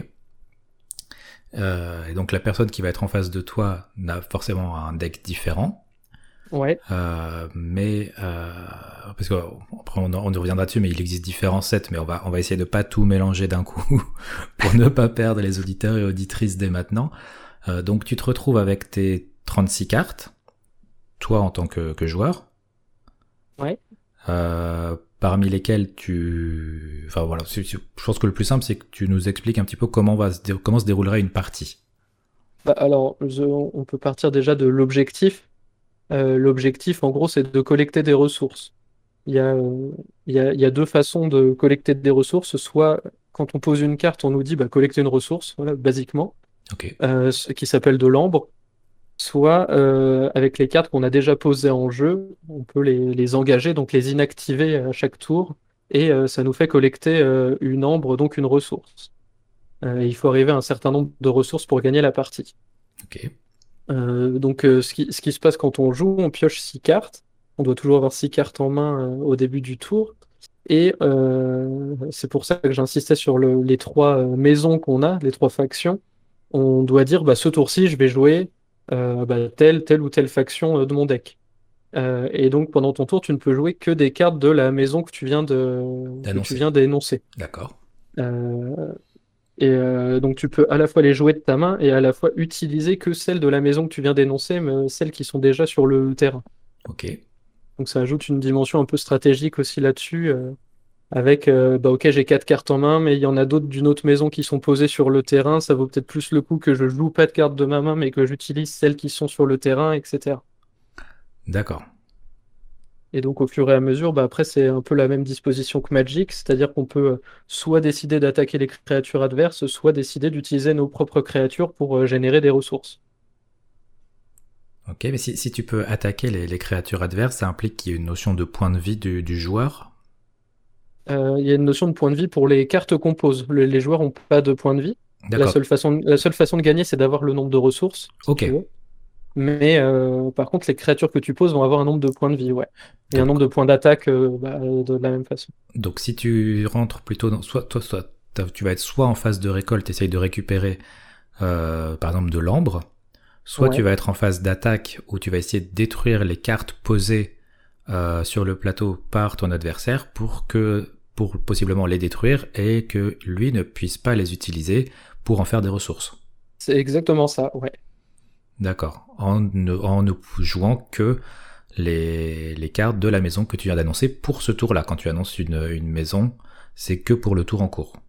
Ouais, tout à fait. Tu commences ton tour en disant bah ce tour-ci je joue, euh, je sais pas, alors il y a plusieurs choses, il y a Brobnar, Ombre, Mars, enfin c'est des noms de maisons. Ça. D'accord. Donc imaginons la, partie démarre, j'ai donc six cartes en main. Ouais. Euh, on va dire que je, donne un nom de maison, euh, je sais pas, la, maison du monde. Ouais. voilà. je ne peux poser sur le jeu que des cartes maison du monde. Exactement, ouais. Euh, et une... est-ce que je peux les utiliser Est-ce que je peux la, dépenser directement en... en... Dans le même tour Non, tu, non, tu ne peux pas. C'est. D'accord. Bah, c'est un peu comme Magic euh, où il y a le mal d'invocation. C'est-à-dire que tu poses une créature, faut attendre ton prochain tour pour l'utiliser. Ici, c'est la même chose. Donc elle peut pas être, elle peut pas devenir une récolte tout de suite dès le premier tour. Il faut d'abord la poser. Exactement, ouais. Oui, donc faut qu'elle survive au moins un tour pour qu'après je puisse la, la transformer en récolte. C'est ça. Après, il y a certaines cartes où tu as euh, euh, où ça, va être noté, il y a un petit logo qui te dira de prendre une ressource quand tu la poses. Ok. Donc il y en a, ça vaut le coup de les jouer euh, simplement parce qu'elles vont te donner une ressource. Et donc dans ces cartes, il y a autant, il y a les, il y a les, les, c'est que c'est que des, des créatures en elles-mêmes qui peuvent devenir des ressources ou il y a des cartes ressources pures? Alors bah tu as des cartes créatures que tu vas poser T'as des cartes qui sont euh, un peu comme les rituels pour ceux qui connaissent Magic, c'est-à-dire c'est des sorts que tu vas utiliser quoi globalement pendant ton mhm. tour, euh, qui eux aussi peuvent te donner une ressource quand tu les joues par exemple. Euh, et tu vas avoir ben, un peu comme dans Magic des artefacts que tu vas poser qui vont avoir diverses capacités pour t'aider pour t'aider sur le jeu ou pour aider tes créatures. D'accord. Donc il y a quand même une, une maîtrise à avoir, plus bah, forcément une part de chance, parce que ça dépend des cartes qui t'arrivent dans la main au fur et à mesure. Euh, mais ça veut dire que si c'est toujours le même deck, quand tu joues avec quelqu'un en face avec qui tu as déjà fait des parties, il connaît ton deck. Ouais, exactement, ouais. Alors, du coup, ça, ça a été, euh, ça a été fait assez intelligemment, je trouve, dans les formats euh, bah, de tournois ou de quand une nouvelle extension sort, des espèces de petits, de petits événements où euh, en fait tu ouvres ton deck, tu, joues contre une personne euh, lambda, euh, et après on refait une partie mais en échangeant le jeu avec l'adversaire. Ouh, ok. et, et, donc après voilà ça se joue ça, se joue tu joues le deck de ton adversaire et donc ça donne théoriquement les, les mêmes chances aux deux joueurs D'accord. Et c'est impossible d'avoir un jour le même deck que la personne en face de nous. Alors je regardais, je, je, saurais même pas dire euh, le nombre que j'ai devant les yeux parce que euh, il, est noté là sur le site de Keyforge qu'il y a plus de 104 euh, avec 18 0 104 10 puissance 18 combinaisons de decks théoriquement possibles sur la première série. Ok, d'accord. Donc c'est assez peu probable. Ok, bon dans, dans, dans certains jeux comme, X, comme XCOM ça veut dire qu'il y a une chance sur deux que ça t'arrive. Mais euh, dans le monde réel, effectivement, c'est une vraie probabilité infinitésimale. Ok. Une, partie, ça, ça, dure combien de temps en moyenne? Ah, ça, dépend, c'est une demi-heure en général, je dirais. Ok, donc ça peut être pratique par exemple pour euh, genre un petit apéro en même temps que tu, tu, tu bois ton, ton, petit cocktail. Euh, ça peut se faire exactement. Bah, surtout que bon là expliquer de vive voix les règles, c'est pas évident quand on n'a pas l'image devant. Mais quand on a appris à jouer une ou deux parties, ça devient assez intuitif et en fait plus que, plus que Magic. Bon, je rapproche beaucoup parce qu'en général, on connaît pas mal Magic. Enfin, les gens connaissent bien Magic. Mais il y, a beaucoup de subtilités qui, de Magic qui sont un peu perdues. Par exemple, dans Magic, on peut avoir un, des effets parfois qui se déclenchent pendant le tour de l'adversaire qui n'est pas le cas là. En fait, quand tu joues ton tour, tu joues ton tour et l'adversaire ne peut pas t'embêter euh, pendant ton tour. Même avec des artefacts. Oui, il pourra les jouer que pendant son tour s'il dit qu'il joue cette maison-là euh, dont l'artefact fait partie. D'accord. Quand tu dis que tu vas jouer une maison, c'est après avoir pioché les cartes. Hein. Tu te fais pas genre avoir euh, en mode j'annonce une maison et je pioche aucune carte de cette maison. Non, non, oui, oui, tu as pioché avant. Ok. Les, les, les decks, justement, avec si c'est 104 10 puissance 18 euh, possibilités, est-ce qu'on sait s'il euh, y a un équilibre ou si tu peux, par chance, tomber sur un deck particulièrement avantagé Ouais, alors c'est plus ou moins. c'est plus ou moins équilibré en général, et après, tu as quand même des fluctuations statistiques où tu as des decks qui vont être exceptionnels et des decks qui vont être vraiment moisis.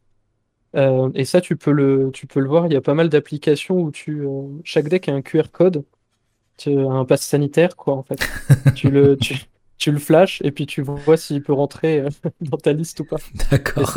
Enfin, c'est ça globalement. Et du coup, il y a, y a plusieurs, plusieurs applications qui peuvent te dire avec un résultat chiffré, ce deck-là, il est fort à 80%, par exemple. Ok. Mais ça, tu le sais qu'une fois que tu l'as acheté, que tu l'as ouvert et que tu récupères son passe sanitaire, quoi. Exactement, ouais. Euh, du coup, par exemple, si, tu veux jouer avec quelqu'un, faut juste acheter deux decks, donc ça te coûte 20 balles. C'est ça, ouais. Et même un peu moins parce que du coup, les trucs de démarrage où tu as deux decks dedans, je crois que c'est 17 ou 18 euros. D'accord. Donc quand, quand, tu parles de trucs de démarrage, c'est que par la suite, tu peux quoi? Tu peux faire évoluer le jeu, ta, ta main, ton deck, tu peux... Euh, bah, euh, non, c'est que le deck de démarrage, alors je j'ai jamais acheté ça, donc je sais pas trop trop te dire, mais euh, tu as, as, deux decks, c'est sûr, et tu dois avoir des jetons qui te permettent de faire, de symboliser les ressources, etc. D'accord. Oui, donc ça peut être pas mal pour démarrer et comme ouais, exactement. Bah, ou même, ou même si finalement le les, jeux de cartes t'intéressent pas plus que ça. Si t'es pas un fan hardcore, tu vois, ça peut être comme si t'achetais un jeu de société. C'est un truc auquel tu joues de temps en temps. Euh. Oui, en même temps, ça coûte final euh, à ce prix-là. Si tu veux deux decks, ça te revient au même prix que, certains jeux de société classiques. Euh. Oui, bah voilà, c'est pour ça. T'as pas besoin de, te saigner à blanc pour avoir un deck correct. Parce que à Magic, par exemple, typiquement, quand tu achètes un deck qui est préconstruit, c'est quand même quelque chose qui est pas terrible. Ouais. Sauf si tu as énormément de chance, mais sinon c'est effectivement tu pars de loin. Donc l'avantage c'est pour le coup euh, c'est vraiment euh, c'est pas du tout euh, comment dire comme tu disais plus plus t'as plus t'as d'argent à mettre dedans plus t'as de chances de t'en sortir bien. Ouais alors après c'est à nuancer quand même parce que alors je, je, parlais des formats de tournoi mais il y a, y a différents formats.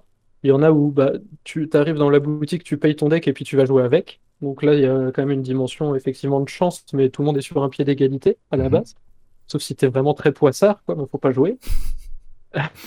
et, euh, et euh, sinon, il y a un, format qui s'appelle Archonte où tu amènes toi-même ton deck et donc tu peux décider de prendre ton deck qui est le, le mieux noté ou le plus fort, quoi, selon toi. D'accord. Donc, euh, donc, tu vois, si quelqu'un a déjà acheté 1000 decks, euh, statistiquement, il a quand même une chance d'avoir un truc un peu meilleur que le tien. Oui, forcément, il, a, il en a plus à comparer pour euh, faire sa sélection s'il veut affronter des personnes dans un tournoi. ou. C'est ça. Et j'ai vu qu'il existait différents sets de, de, de, decks. Donc, est-ce que, est-ce que, est-ce que, parce que quand on cherche, par exemple, Keyforge en magasin, il y a plusieurs univers euh, est-ce que est-ce qu'ils sont interchangeables? Est-ce qu'on peut affronter le deck de quelqu'un d'un autre set ou euh, est-ce qu'il faut rester figé euh, dans, dans, le set en question? Non, non, tu peux tout à fait jouer entre les différents sets. en fait, les différences qui ont été faites, bah, c'est d'une part certaines mécaniques de jeu qui ont été modifiées ou ajoutées, des, des mots-clés par exemple que tu as sur les cartes qui ont été ajoutées. et aussi bah, des nouvelles maisons qui ont été ajoutées, genre les dinosaures, ce, les, euh, les Star Alliance, ça s'appelle. Alors, c'est plutôt des trucs un peu futuristes, mais euh, moi, ma préférée, c'est les dinosaures. Des grosses créatures, euh, des gros sacs à PV. Et, pour le coup, les illustrations sont très jolies en plus de ces. Ah, ça allait être ma prochaine question, parce que quand même, quand tu, on parle de, Richard Garfield et de l'univers Magic, on se dit que les cartes doivent avoir un certain cachet graphique. Ouais, ouais, ouais, bah, il y a toujours quand même un soin qui est apporté à ça, hein, en général, dans tout ce qui touche.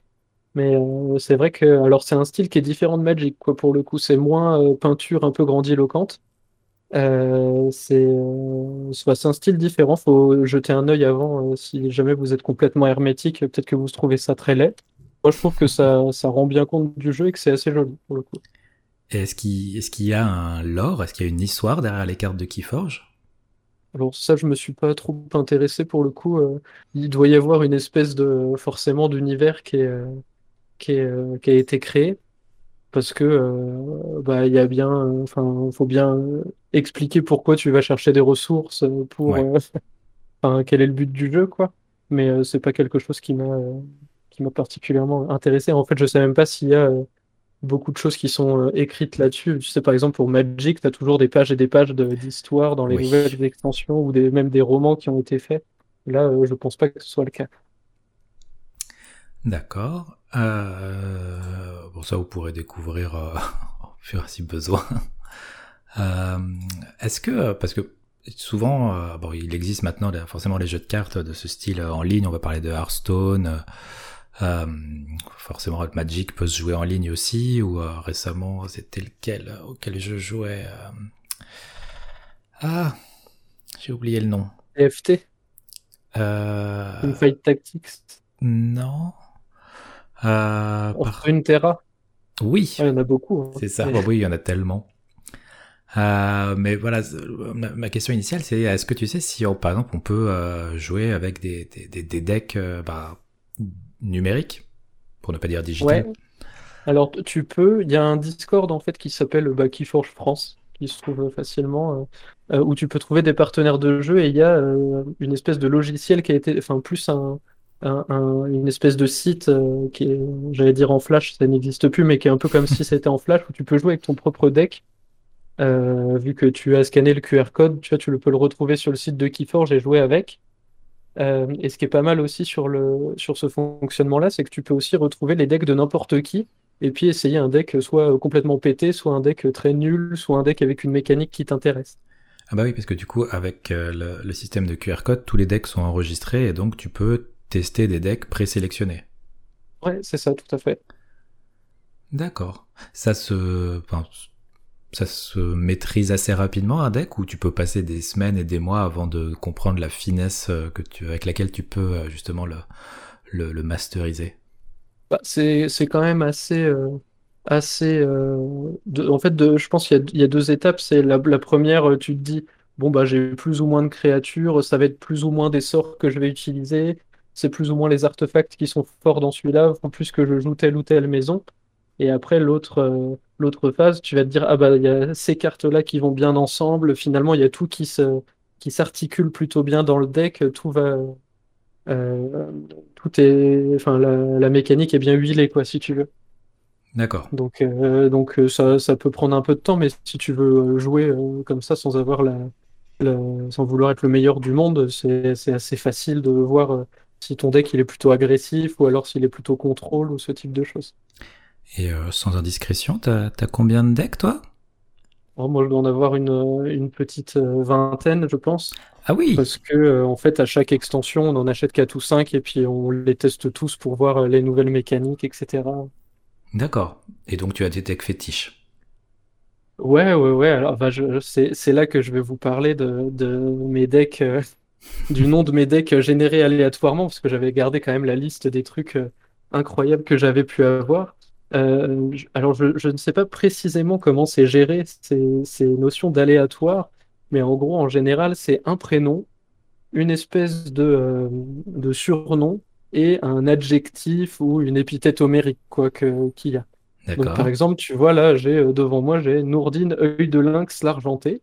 Ok donc lui qui, euh, pour vous donner un exemple, mais j'ai aussi Kenji Charpente, magicien du gouffre, ou Didier l'altruiste, le messager de la jungle. C'est génial. Mais comment tu trouves les noms euh, comme ça de tes decks? Bah, en fait, c'est noté sur la carte du. Sur chaque carte, tu as le nom de, ton deck pour bah, que tu saches bien que telle carte va avec tel jeu.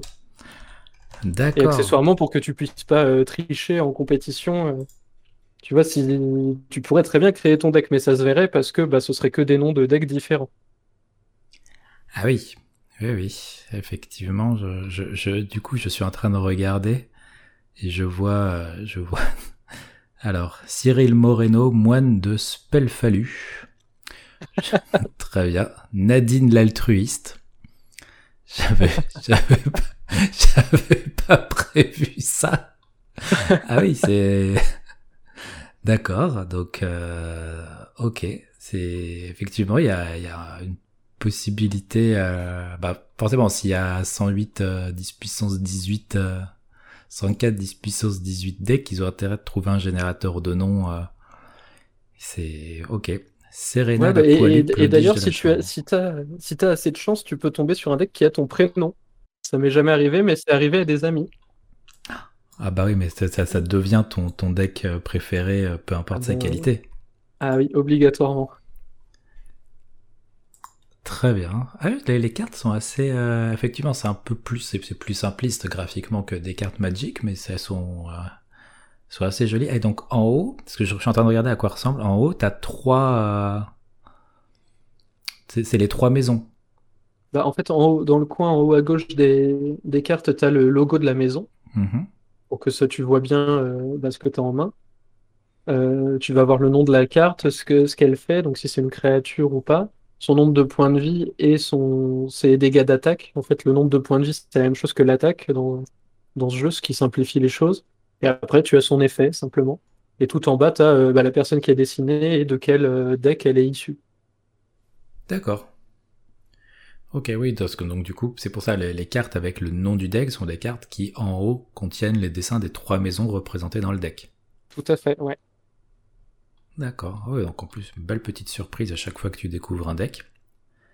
Euh, et donc on peut jouer en ligne. Euh, je sais pas si ça peut être euh, gratuit de te faire ton propre deck, de jouer. ah bah tu peux jouer totalement gratuitement si vous voulez tester, c'est faisable. Alors après, le, l'interface du site était assez austère. Hein. C'était, euh, c'était pas un truc officiel, donc ça a été fait à l'arrache. Enfin, pas à, l'arrache, parce que les gens ont beaucoup travaillé dessus. Mais euh, c'est, euh, faut quand même se donner les moyens de tout comprendre. Donc, faut quand même déjà connaître les, les règles, je pense, avant de se lancer en online. Mais du coup, oui, tu peux mettre 0 euros et lancer le truc online, prendre un deck que tu trouves sur internet et puis jouer comme ça. Ok, très bien. Oh, effectivement, ça, peut être pas mal pour découvrir. Euh, du coup, par contre, ça va peut-être être en anglais, les, les explications de chaque carte. Euh, alors, je ne sais plus si c'est en français ou en anglais, mais euh, ouais, moi, allez, enfin, quand je dis jouer en online, c'était en anglais pour le coup. Ok, ça reste quand même abordable. Oui, bah après, c'est deux, trois mots-clés à connaître, et puis c'est assez évident. Très bien. Est-ce qu'il y a quelque chose que tu souhaiterais rajouter à propos de, de, Keyforge ou d'autres jeux de cartes si tu veux nous faire vraiment tomber dans, le gouffre temporel que représente ce type de jeu? Non, non, je pense que c'est euh, si vous aimez les jeux de cartes et que vous cherchez un truc qui va pas être euh, un, problème financier et puis euh, où finalement tout le monde a les mêmes chances, j'ai trouvé que c'était une, une très bonne façon de réfléchir en termes de business model moi, par exemple, je m'en fiche de faire de la compétition et donc d'acheter 10 euh, 000 decks pour avoir le meilleur. Par contre, c'est vraiment un plaisir quand une extension sort de euh, euh, tout le monde achète son deck et puis on voit qui a chopé le truc le plus pété, les nouvelles mécaniques les plus intéressantes, etc. Et, et ça coûte pas une fortune du coup d'avoir des jeux qui sont jouables. Donc c'est c'est vraiment très sympa. Et sans être c'est le bon la, bonne maîtrise entre euh, c'est assez simple à comprendre et on peut y jouer facilement et ça reste quand même pas trop simpliste. Ouais, c'est simple à prendre en main, complexe à maîtriser. Exactement, ouais. Très bien. Bon bah, je vais peut-être finir par me laisser tenter.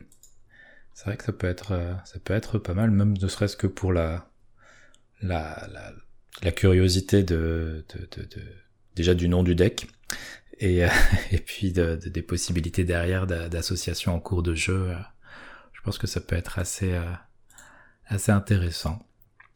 bah, merci, merci beaucoup pour ce menu que tu nous as préparé aujourd'hui. Bah de rien, c'était un plaisir. donc petit rappel, hein, si, si, jamais vous, vous, prenez le podcast en cours de route, même si je comprendrais pas trop pourquoi vous le prendriez en cours de route sur les dernières minutes, mais admettons.